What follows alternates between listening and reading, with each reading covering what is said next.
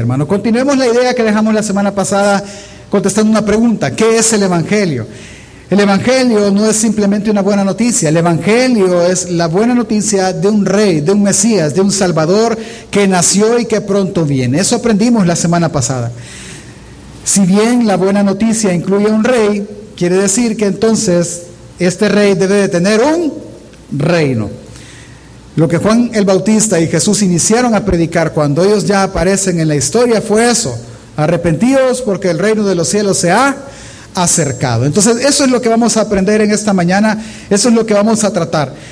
Esto, el reino, debe de tener una relevancia extraordinaria en su vida. Debe de ser algo súper importante, por lo cual yo he orado desde que empecé a estudiar esto, ya por el martes, miércoles, de lo cual nosotros debemos de apreciarlo. Para poderlo apreciar, nosotros vamos a aprender a cómo es que los judíos lo aprecian y lo añoran, porque ellos lo siguen esperando, ellos anhelan ese día. Así que sígame por favor en la historia, voy a ir un poco rápido en aras del tiempo, aunque hay suficiente tiempo, pero le pido me siga. Abra su Biblia también o enciéndala en su teléfono. No vamos a ver muchos textos, pero sí los que vamos a ver, me gustaría que ustedes los puedan ver. Si la pantalla les ayuda, pues estarán también en la pantalla. Acompáñame usted a Génesis 12, capítulo, capítulo 12, verso 1 al 3. Empecemos la historia, no vamos a empezar desde Adán porque vamos muy lejos, vamos a irnos más adelante. Vamos a irnos al segundo inicio. ¿Cuál es el segundo inicio? El diluvio. ¿sí? La tierra fue destruida en el diluvio. Pero después del diluvio, la tierra tuvo un reinicio, es decir, la resetearon, es decir, volvió a empezar. Solo que ahora la nueva creación tiene unos detalles, tiene unas variantes. ¿Cuál es? Ahora hay pecado dentro de la creación. Ahora ya no hay comunión con Dios como en Edén. Ahora hay un precedente, es decir, hay una muestra de la ira de Dios para con el ser humano, para contra el pecador. Así que la creación volvió a iniciar. En ese sentido, esta nueva creación, esta nueva realidad, Dios quiso redimirla. Viene Dios y ve de nuevo el mandamiento, ve las ocho personas que ahora conforman toda la creación y todo el ser humano que era toda la raza humana, y Él desea redimir esa creación a que vuelva a ser lo que era en Edén. Y su plan empieza a correr nuevamente a partir de ahí. Y aparece en escena una persona, la cual se llama Abraham. ¿Sí? Y él fue el objeto de una promesa de Dios. Abraham no era judío, Abraham era un gentil. De hecho, el pueblo judío no existe a esta altura. No hay. Él venía de la tierra de los caldeos. Esa palabra caldeos es de la tierra de Babilonia. Interesante y curioso. Génesis capítulo 12, versículo del 1 al 3, si usted me acompaña en la pantalla, su a su teléfono, dice, pero el Señor habló, el Señor, perdón, había dicho a Abraham, Vete de tu tierra y tu parentela y de la casa de tu padre a la tierra que te mostraré. Y haré de ti una nación grande y te bendeciré y engrandeceré tu nombre y serás bendición. Bendeciré a los que te bendijeren y a los que te maldijeren maldeciré. Y serán benditas en ti todas las familias de la tierra. Ok, según este texto, Dios le pide a Abraham algo y Dios le promete a Abraham otra cosa. Lo que le pide es que él salga a una tierra que él no conoce, que es donde Dios lo llevará. Por favor, Abraham, sal de ahí, vete de tu casa, deja a tus padres y vete a la tierra que yo te voy a mostrar. Cuando llegues a esa tierra, yo te prometo hacer algo de ti. Primero, te daré hijos, pero no un hijo. Haré de ti, le dice, y esa palabra es clave, una nación grande. ¿Sí? Él va a buscar de nuevo hacer su pueblo, Dios, y va a ser en Abraham una nación grande. Y lo, seguro, lo segundo es que en esta nación o en su descendencia serían benditas todas las familias de la tierra. Esas son las dos promesas que Dios le da a Abraham. Y a partir de ahí, entonces la historia empieza a contarse nuevamente buscando la redención del pueblo de Dios.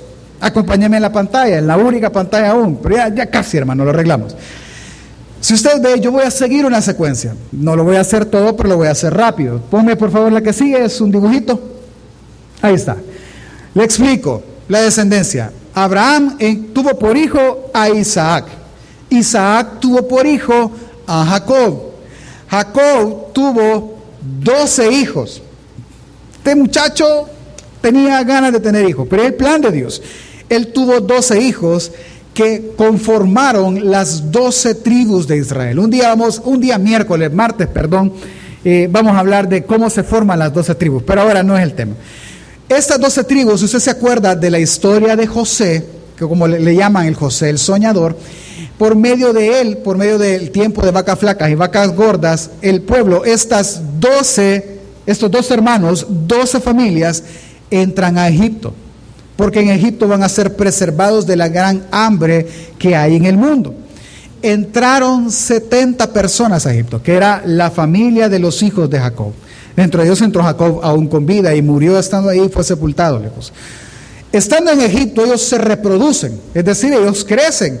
Imagínense, si son dos hermanos y cada hermano tiene tres hijos y estos tres hijos tienen tres más, tres más, y con el tiempo obviamente no tenían tres, si de uno salieron dos hermanos, se puede imaginar cómo se reprodujeron de rápido, al punto de llegar a ser una nación fuerte y numerosa, calculada en dos millones de personas. Algunos dicen que estos dos millones de personas solo se contarían hombres arriba de los 20 años, más todas las mujeres, más todos los niños. En general era una nación grande, ahora eran una nación.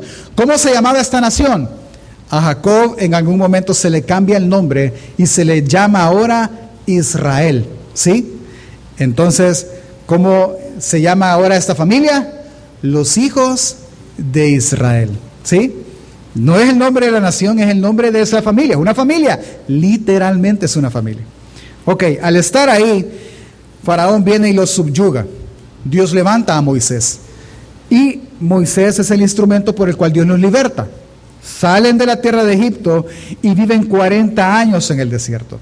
Dios los prepara, Dios los transforma en el desierto y ellos van ahora hacia la tierra prometida. ¿Qué es lo que tiene, tiene abajo? Ok.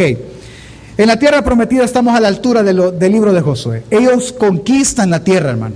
Y ahora ya no solo es una nación, ahora tienen un lugar, la tierra que Dios le prometió a sus padres. Y esa frase usted la va a leer, la tierra que le prometiste a Abraham, a Isaac y a Jacob.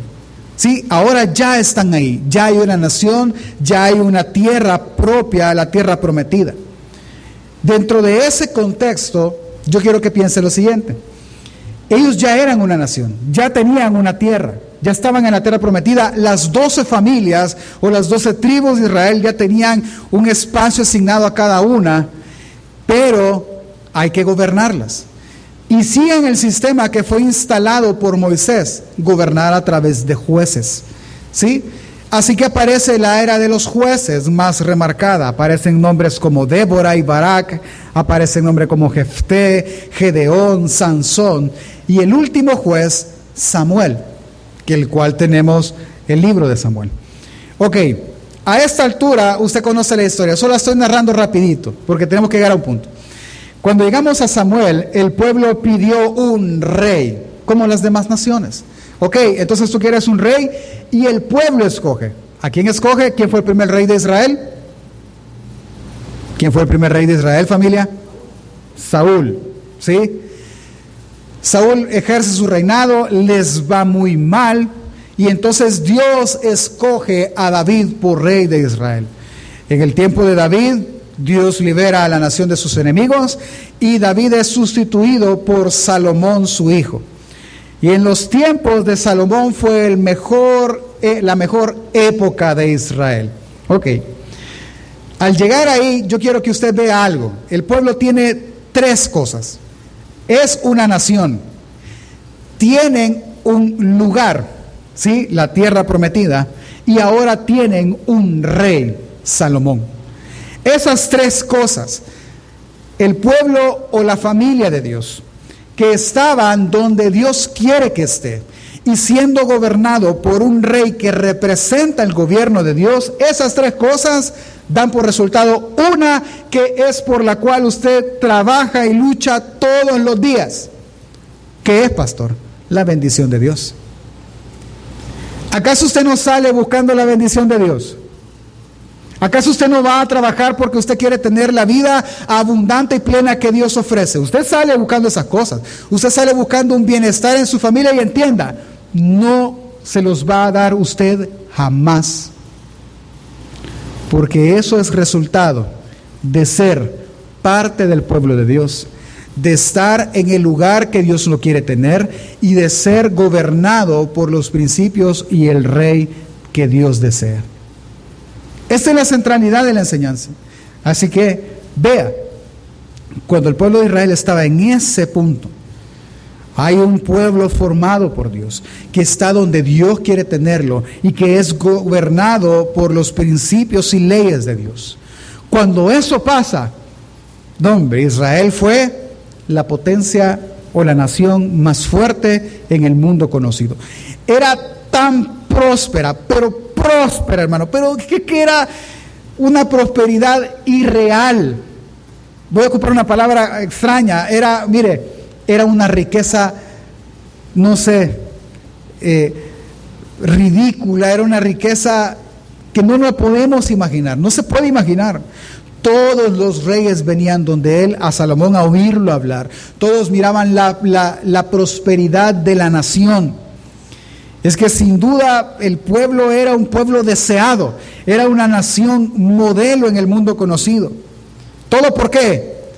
Porque era la familia de Dios, que estaba en el lugar donde Dios quería tenerlo, gobernada bajo Dios. Y eso traería sin duda alguna bendición de Dios. Y cuando Dios bendice, Dios no añade tristeza en eso. Simple. Mire, les dio descanso de sus enemigos. Es decir, no, tenían por qué pelear con nadie. No tenían enemigos. Les dio prosperidad material. Los bendijo con su presencia en el templo y les promete, toda aquella persona que ora en este templo antes de que termine de orar, yo le habré oído y yo le habré contestado. Impresionante, ellos estaban realmente prosperados. Pero, ah, siempre hay un pero. Pero algo pasó. Y es que a veces ser bendecido y prosperado muchas veces nos hace olvidar de dónde provino todo. Muchas veces cuando debería de eso, de llevarnos a ser conscientes de que es de la mano de Dios, de una obra sobrenatural de Él, que tenemos todo lo que tenemos, se nos olvida. Y el pecado nos lleva a pensar que es nuestra propia fuerza, que es nuestra propia astucia, que es nuestro esfuerzo lo que nos ha permitido conseguir lo que ahora tenemos. Y es ahí donde se empieza a caer todo. Piense conmigo, piense en una o dos personas. ¿A cuántas personas conoce que mientras no tienen empleo están en la iglesia todos los días? Que mientras les va mal, están enfermos, están necesitados, pasan aquí todo el tiempo. Pero una vez claman a Dios y claman a Dios y se meten con Dios, están en el lugar donde Dios quiere estar, viven bajo los principios que Dios quiere que vivan, están siendo parte de la familia de Dios que ahora es la iglesia. Mientras ellos cumplen todas estas cosas, Dios los bendice. ¿Y después qué hacen familia? Se van. Porque ya lograron lo que ellos tanto querían, aparentemente y se van. ¿Cuánta gente usted hoy ya no ve aquí? Porque ya no necesitan de Dios. Porque lo que debiese de haber sido un instrumento, pero acercarlos más aún a Dios, su corazón lo utilizó para un tropiezo y ahora se olvidaron de Él. ¿Sabe qué es lo chistoso? Que Dios se los advirtió. Acompáñeme en su Biblia o en la pantalla, Deuteronomio capítulo 8, versículo del 11 al 20. Dios le advirtió al pueblo. Y nosotros como salvadoreños decimos, soldado avisado no muere en guerra. ¿Sí? Esto es para usted, para usted que probablemente por mucho tiempo ha estado buscando ser parte de la familia de Dios, ha estado buscando un lugar donde poder congregarse fielmente, ha estado queriendo vivir bajo los principios y las leyes y el gobierno de Dios. Qué bueno, le felicito. Dios le bendecirá, sin duda alguna, pero es para usted lo que va a leer hoy. ¿Qué vamos a leer? Acompáñeme en la pantalla o en su Biblia, Deuteronomio 8, del 11 al 20 dice, cuídate de no olvidarte del Señor tu Dios para cumplir sus mandamientos y sus decretos y sus estatutos que yo te ordeno hoy.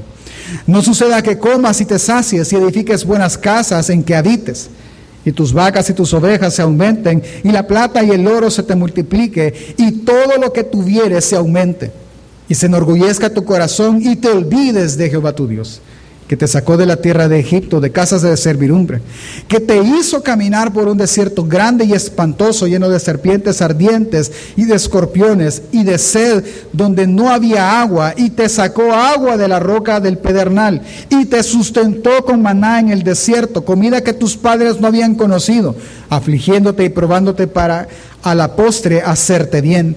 Y digas en tu corazón, mi poder y mi fuerza, de mi mano me han traído esta riqueza. Sino acuérdate de Jehová tu Dios, porque Él te da el poder de hacer las riquezas, a fin de confirmar su pacto que juró a, tus padres, como en este día.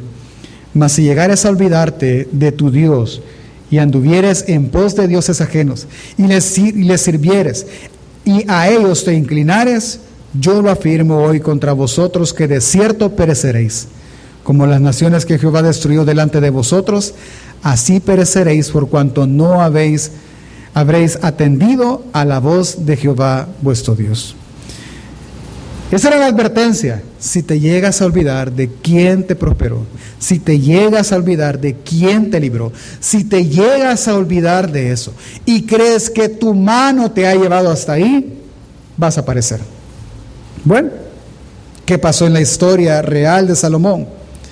¿Sabe que él era tan próspero, pero tan próspero, hermano? Le voy a decir algunas cosas que él tenía y que la nación hizo. Según el primer libro de Reyes, en el capítulo 10, él tenía lo siguiente. Él tenía eh, 666 talentos de oro cada año. ¿Sí? Si para que usted lo pueda dimensionar, obviamente es oro, es un talento, es una medida es bastante porque es oro. Cada año, sin contarlo todo, su riqueza aumentaba 666 talentos de oro. Como tenía tanto oro, él mandó hacer 600 escudos de oro, de 600 ciclos cada escudo. ¿Para qué quería los escudos? Para la guerra. Que vayan con escudos de oro a pelear. ¿Ok? Tenía, hizo 300 escudos más, de oro siempre, pero eso lo quería de adorno para su casa, que tenía, no el palacio, sino su casa en el desierto del Líbano, en el bosque, perdón, del Líbano, porque él sembró un bosque para él. Así era de poderoso él. Él tenía un trono de marfil. ¿Usted puede imaginar eso? Pero como a él lo único que le interesaba es que la moldura o la hechura fuera de marfil, él dijo, ok, a mí el marfil me gusta porque es un material fuerte, pero yo lo quiero que lo recubran de oro. Le rebalsaba el gusto, hermano. Y que en los posamanos, donde usted pone el brazo, ahí ustedes hagan o esculpan leones de oro y que lo hagan estar a 6 grados de altura del suelo y por cada grada, a cada lado, ustedes pongan una estatua de un león también de oro en cada una de las gradas. Si lo contó, son 14 leones de oro que él mandó a hacer. La vajilla en la que él tomaba vino y comía en su casa era de oro. Tenía dos flotas de barcos que cada año traían oro, plata, marfil, monos y pavos reales. Todos los años aumentaba eso. Su riqueza excedía la de los demás reyes, dice la Biblia. Tenía 1.400 carros de guerra y 12.000 jinetes. Obviamente 12.000 caballos. El rey, hermanos, tenía un lujo exagerado. Si usted lee Eclesiastés, él dice que no se negó nada, nada, lo que él quería, todo lo tuvo. Sembró viñedos, se hizo ríos para regar sus viñedos, se hizo bosques, se hizo casas, hizo todo. Y aún para el templo no escatimó nada, aunque su padre ya le había dejado todo eso. Él lo tuvo absolutamente todo lo que él quería, hermano. Pero tuvo un problema. Se olvidó de Dios. Se olvidó de que la fuente de su seguridad, de su sabiduría, de su prosperidad, que si alguien sostenía el reino de Israel como hasta ese día, era Dios y no su sabiduría. A él se le olvidó eso. Ese pequeño detalle se le olvidó. Acompáñame en su Biblia o en la pantalla, Primera de Reyes, capítulo 11, versículo 1 y 2. Después de que el 10 lista todo lo que él tenía, el 11 pone un pero. Primero libro de Reyes, capítulo 11, verso del 1 al 2 dice, pero el rey Salomón amó, además de la hija de Faraón, a muchas mujeres extranjeras, a las de Moab, a las de Amón, a las de Edom, a las de Sidón y a las Eteas, gente de las cuales Jehová había dicho a los hijos de Israel, no llegaréis a ellas, ni ellas se llegarán a vosotros, porque ciertamente harán inclinar vuestros corazones tras sus ídolos. Y a estas, pues, se juntó Salomón con amor. ¿Y sabe qué pasó? Pues idolatró. Él olvidó al Señor Dios de su Padre y se volvió a todos los dioses de todas estas naciones. Idolatró tanto en su corazón que Dios, Dios no lo desechó por amor al pacto que hizo con David, pero tu hijo pagará las consecuencias de eso. Les. Hermano, todo lo que Israel añoraba, una nación, una tierra, sus casas, prosperidad, todo lo alcanzaron en la voluntad de Dios, pero se olvidaron de Dios. Todo lo que usted puede querer lo puede alcanzar en ese orden, siendo parte de la familia de Dios, estando en el lugar que Dios quiere y estando viviendo bajo el gobierno de Dios. Dios te va a bendecir, pero no te olvides de que es Él la fuente de esa bendición y no tu mano. Cuando esto pasó, Dios soltó a Israel. Y Dios dijo, ya no. ¿Ok? Tú te olvidaste de mí, yo te voy a, yo te voy a olvidar. Y voy a hacer que tu decadencia sea progresiva. Una vez muere Salomón, su hijo Roboam toma el trono. Y el otro no quería, así que dividieron el pueblo, dividieron la nación. La nación ahora se llamaba Israel y se llamaba Judá, el, el reino del norte y el reino del sur. Años más adelante, Israel fue destruida por completo por los asirios. Y años más adelante, Judá fue destruida, es decir, Jerusalén. El templo, las murallas, o como era conocida, la ciudad del rey fue destruida. Y los que sobrevivieron, ahora nuevamente son sacados, son echados como Adán del Edén de la tierra prometida y son llevados al exilio, son llevados a Babilonia. ¿Quiere saber usted cómo se sintieron ellos? Lea el libro de lamentaciones. Como la señora Sión desgarra sus vestidos porque todos sus hijos han muerto, porque todos sufren ahora. Es que hermano, el reino se perdió. Y es que eso pasa. Cuando tú ya no eres parte del pueblo de Dios, cuando tú ya no estás en el lugar que Dios quiere, o cuando tú ya no vives bajo el gobierno de Dios, ¿sabes qué pasa? El reino se pierde. La bendición se pierde. Todo lo bueno que viene de parte del reino y de parte de Dios se pierde y se destruye y tu vida en consecuencia también lo hace. A través de los profetas, Dios les advirtió, idólatras, regresen, nadie quiso regresar. Pero también a través de los profetas, Dios prometió volver a redimir Jerusalén, volver a redimir su pueblo. Y eso me lleva a un profeta, al profeta Daniel. Acompáñeme a Daniel, por favor, capítulo 2. Y aquí vamos de bajada, hermano. Si ya llegó hasta aquí, haga un esfuerzo más. En Daniel le voy a pintar, por un lado, toda la bendición que Dios le había dado a Israel ahora es de Babilonia. Todo lo tiene el rey de Babilonia. Utensilios, todo el oro, el templo destruido por su totalidad.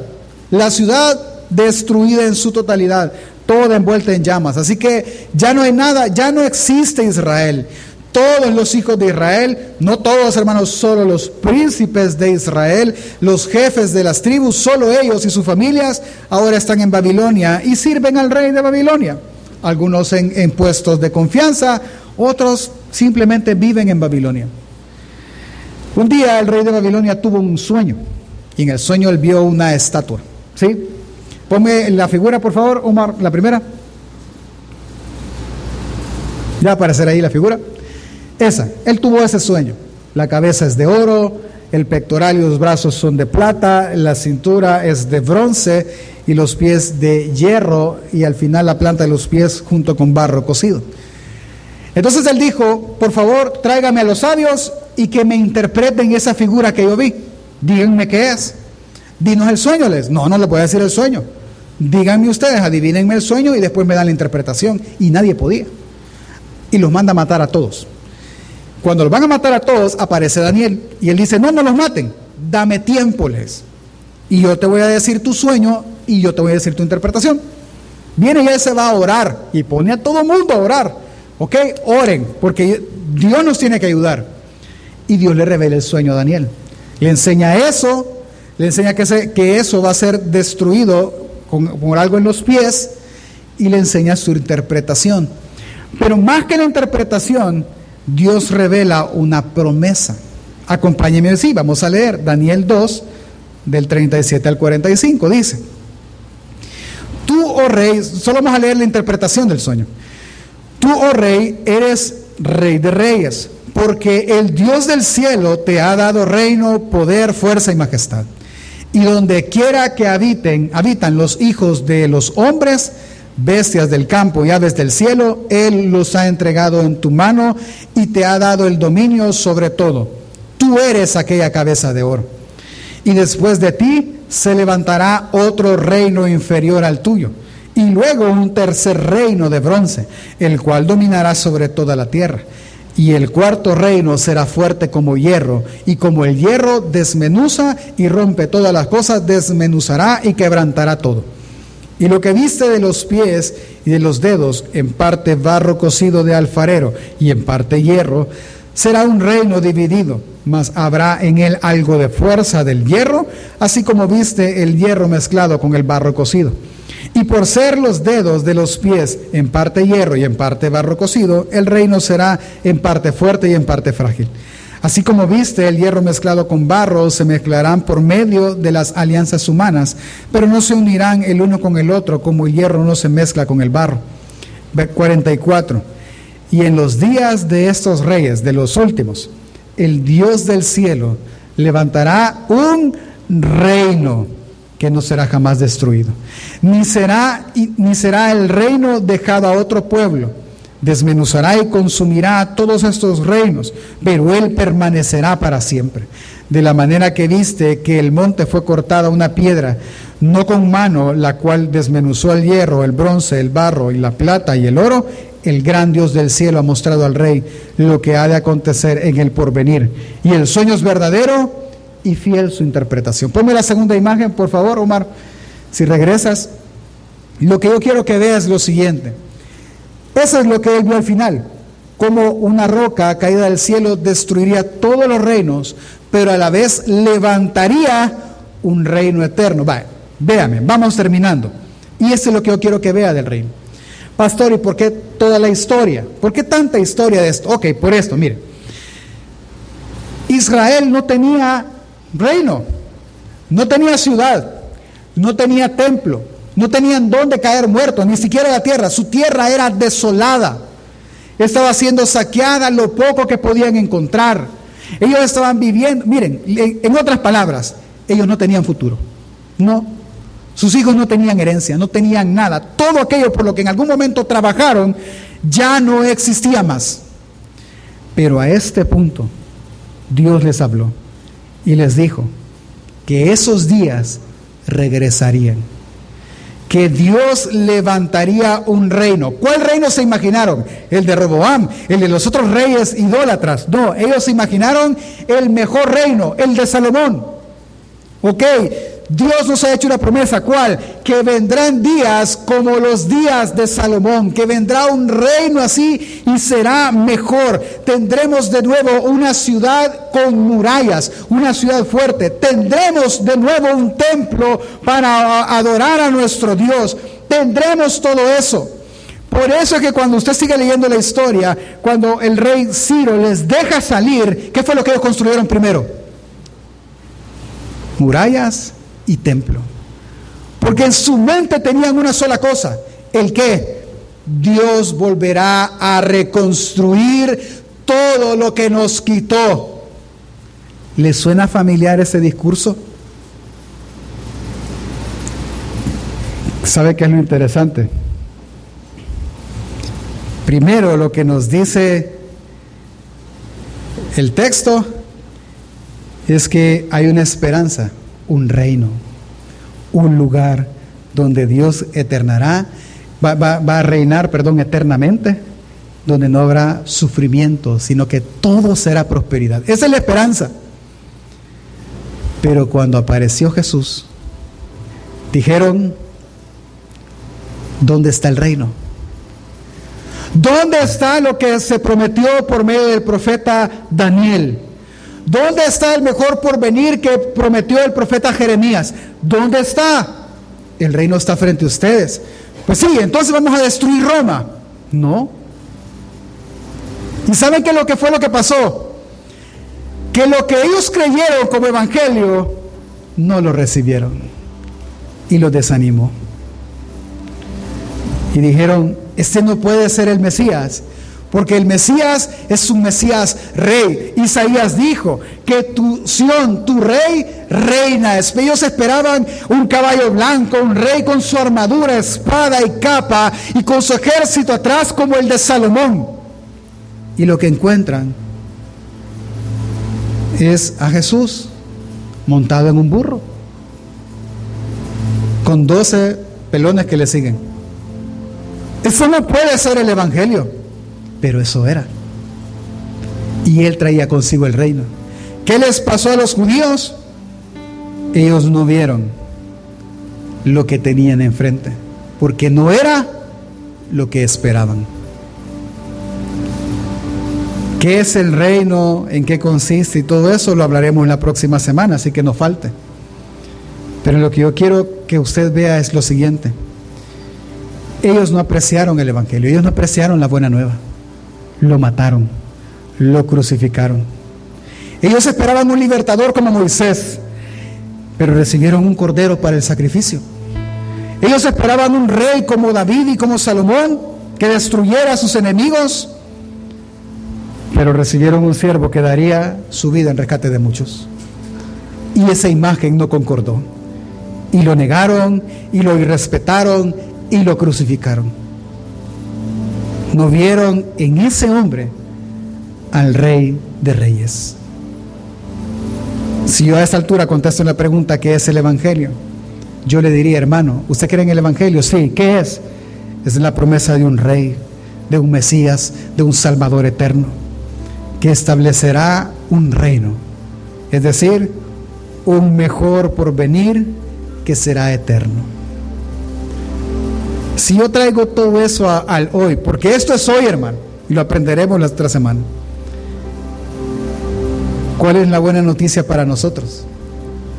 Hermano, que todo lo que tú buscas, por lo cual tú trabajas cada mañana y te esfuerzas cada mañana y no puedes alcanzar en tus fuerzas, Jesús, el Rey y su reino sí lo pueden otorgar. Y sí lo otorgan. Por tanto, lo que tú has añorado está errado. Lo que debes de añorar es el reino. Añora establecer el reino hoy para verlo mañana. Es interesante porque le voy a hacer una pregunta. ¿Qué es lo que espera usted del Evangelio? ¿Qué espera? ¿Acaso usted espera del Evangelio prosperidad? Espera del Evangelio sanidad, espera del Evangelio eh, bendición. ¿Qué espera? ¿Qué espera usted? ¿Por qué usted no se ha entregado plenamente al Evangelio, ni al reino, ni al hacer del reino? Pastor, usted me está juzgando. ¿Dónde está su visita? ¿Dónde está su invitado? ¿A quién está evangelizando usted? ¿A quién está trayendo? ¿Están sus hijos, su familia aquí? ¿Están los que viven bajo su casa aquí? Si no es así, usted no se ha entregado al reino. ¿Por qué es la pregunta? Y quizás yo la puedo responder. Porque quizás el reino y el evangelio que usted cree no le ha dado lo que usted espera recibir. Pero entonces debemos de entender qué es el reino. Por eso venga la otra semana. Pero lo primero que debemos de entender Antes de entender eso. Entonces, ¿qué vino a dar Jesús con su reino? Juan 10, 45 dice que vino a dar su vida en rescate de muchos. Juan 10, 10 dijo que vino a dar vida abundante. Mateo 11, 29 dice que vino a dar descanso. Le leo Mateo 11, 29 al 30. Llevad mi yugo sobre vosotros y aprended de mí que soy manso y humilde de corazón y hallaréis descanso para vuestras almas. Porque mi yugo es fácil y ligera es mi carga. ¿Quiere descansar? El descanso no se encuentra con una buena cuenta de ahorros. El descanso no se encuentra en una hamaca en la playa. El descanso no se encuentra en esas cosas. Si en algo usted va a descansar es en la promesa del Evangelio, es decir, en Jesús. Ay, pastor, yo no quería oír. Yo quería oír que Jesús me va a dar una casa donde descansar. Ese es su problema. Es que lo que el Evangelio y el reino vino a traer es dar buenas nuevas a los pobres, es a sanar al quebrantado de corazón, es a pregonar libertad y predicar el año agradable. Eso es lo que el Evangelio trae. Por lo que debe de entender que la vida que tú deseas tanto tener, por la que tanto trabajas y te esfuerzas y deseas alcanzar plenamente, Jesús sí puede dártela. Y el reino sí puede otorgártela, porque a eso vino. Pero la vida abundante no es la que tú quieres, es la que Jesús ha planeado. El problema es que al no tener la vida que nosotros queremos, hermano, o la que nosotros imaginamos, creemos que el Evangelio no funcionó. Y como no funcionó, entonces vámonos. Porque muy probablemente tú has escuchado del Evangelio cosas así. Tú has escuchado del Evangelio que el Evangelio es donde Dios te puede prosperar económicamente. Y como no prosperas económicamente, entonces el Evangelio no sirve y te vas.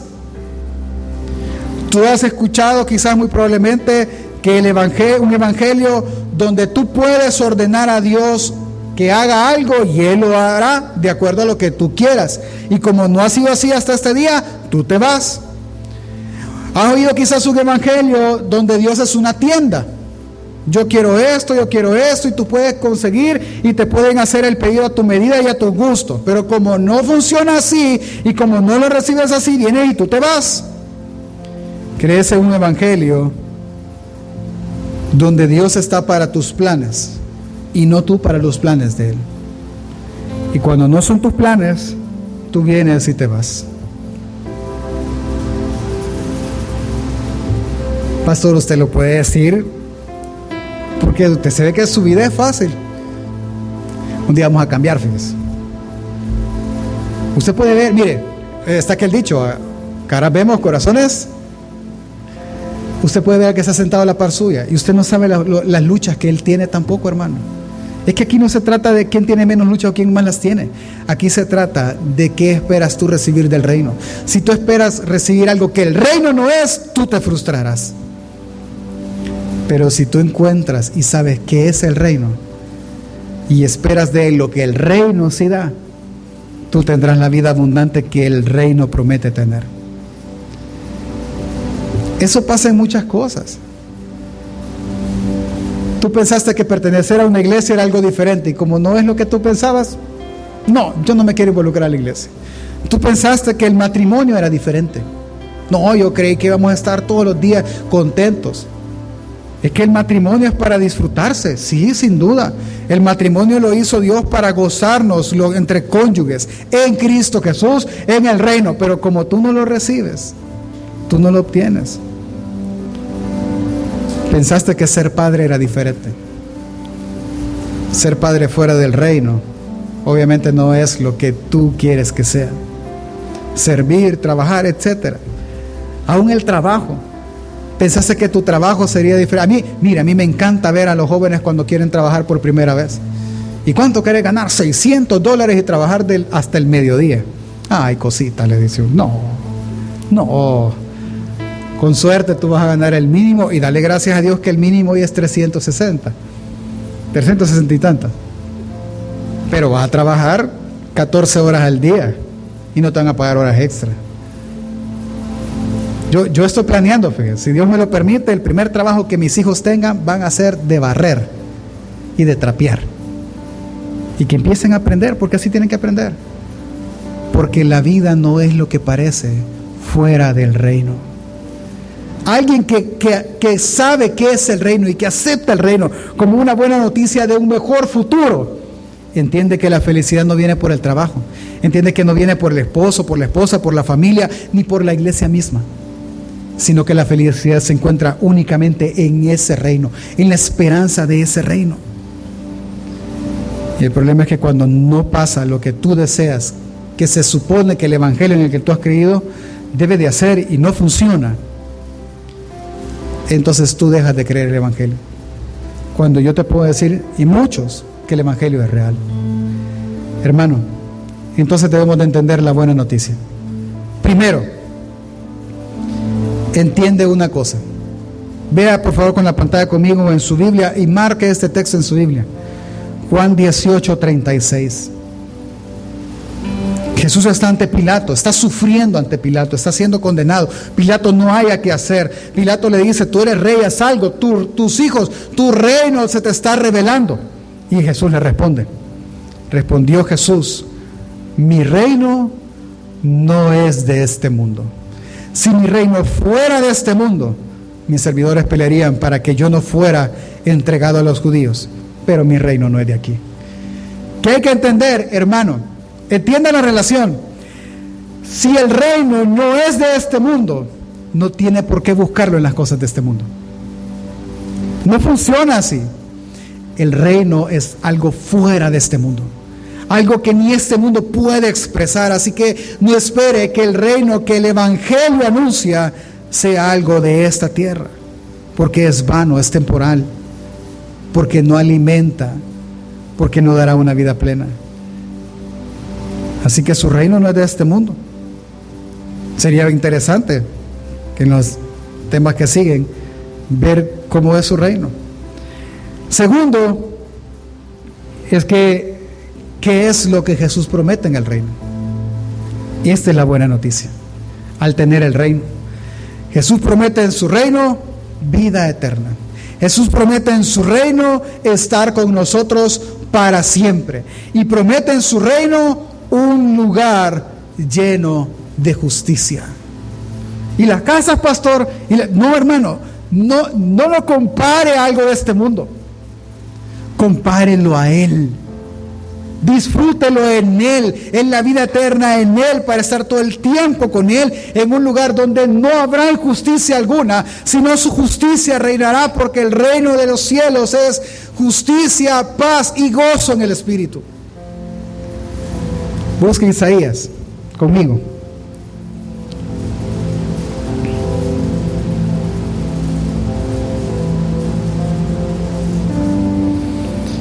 Vamos a correr, hermano. Isaías 65. Isaías trata de describirlo, trata de mostrar en lo que Dios le revela cómo será ese reino. Y Él se los está anunciando a estos que ya no tienen reino, que ya no tienen nada, que ya todo fue destruido. Él les dice, Isaías 65 del 17 en adelante, porque he aquí, yo crearé nuevos cielos y nueva tierra, y de lo primero no habrá memoria, ni más vendrá el pensamiento. Mas os gozaréis y os alegraréis para siempre en las cosas que yo he creado, porque he aquí que yo traigo a Jerusalén alegría y a su pueblo gozo y me alegraré con Jerusalén y me gozaré con mi pueblo. Y nunca más se oirá en ellos voz de lloro ni voz de clamor. No habrá más ahí niño que muera de pocos días, ni viejo en sus días no cumpla. Porque el niño morirá de cien años y el pecador de cien años será maldito.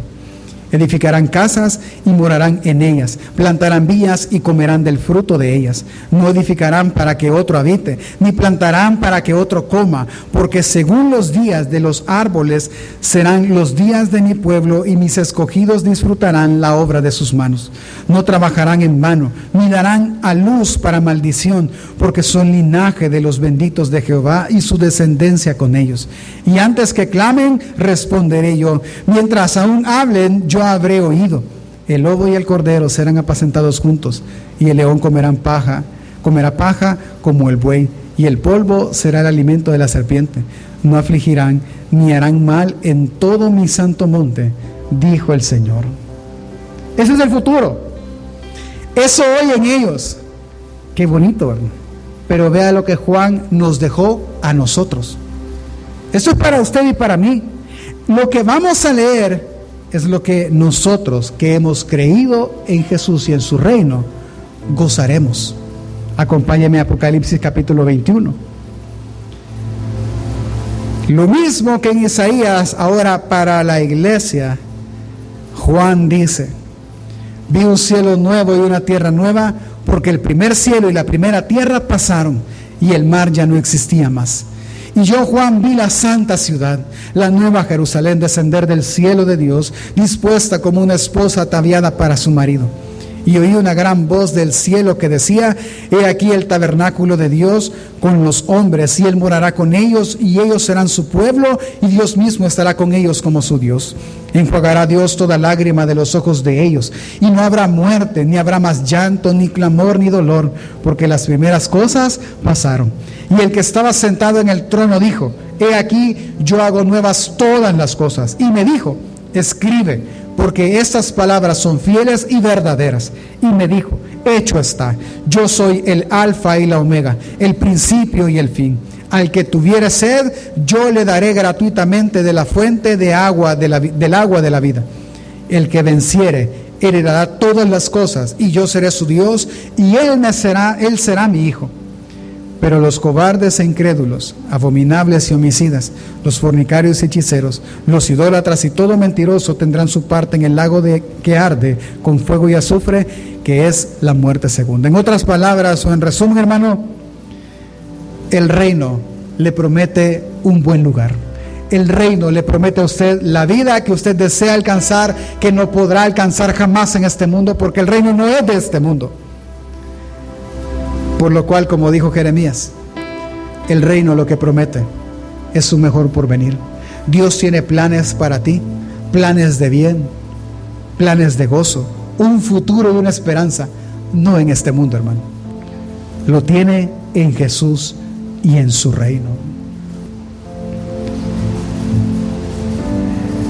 Hay otra escena que Juan pinta del reino.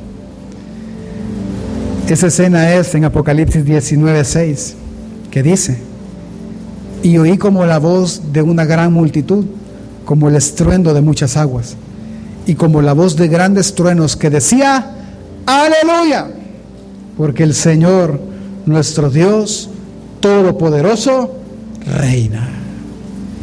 Y cuando Él reina, hermano, todo está bien. Cuando Él reina, no hay enfermedad que valga. Cuando Él reina, no hay temor. Cuando Él reina, no hay necesidad de clamor, porque Él reina. Él está en control, Él está en cuidado. Eso es lo que el reino promete, hermano. Eso es lo que el reino promete. Así que el futuro que tú tanto deseas, por el cual cada mañana luchas, por el cual cada mañana te levantas y te esfuerzas, jamás podrá ser alcanzado en tus fuerzas. Solo Jesús, solo el Rey, solo su reino pueden otorgarlo. Así que hermano, añora establecer hoy y ver mañana su reino. Añóralo. Añora decir, Señor, yo quiero gozar de ese reino. Yo quiero adorar y cantar como toda esta gente.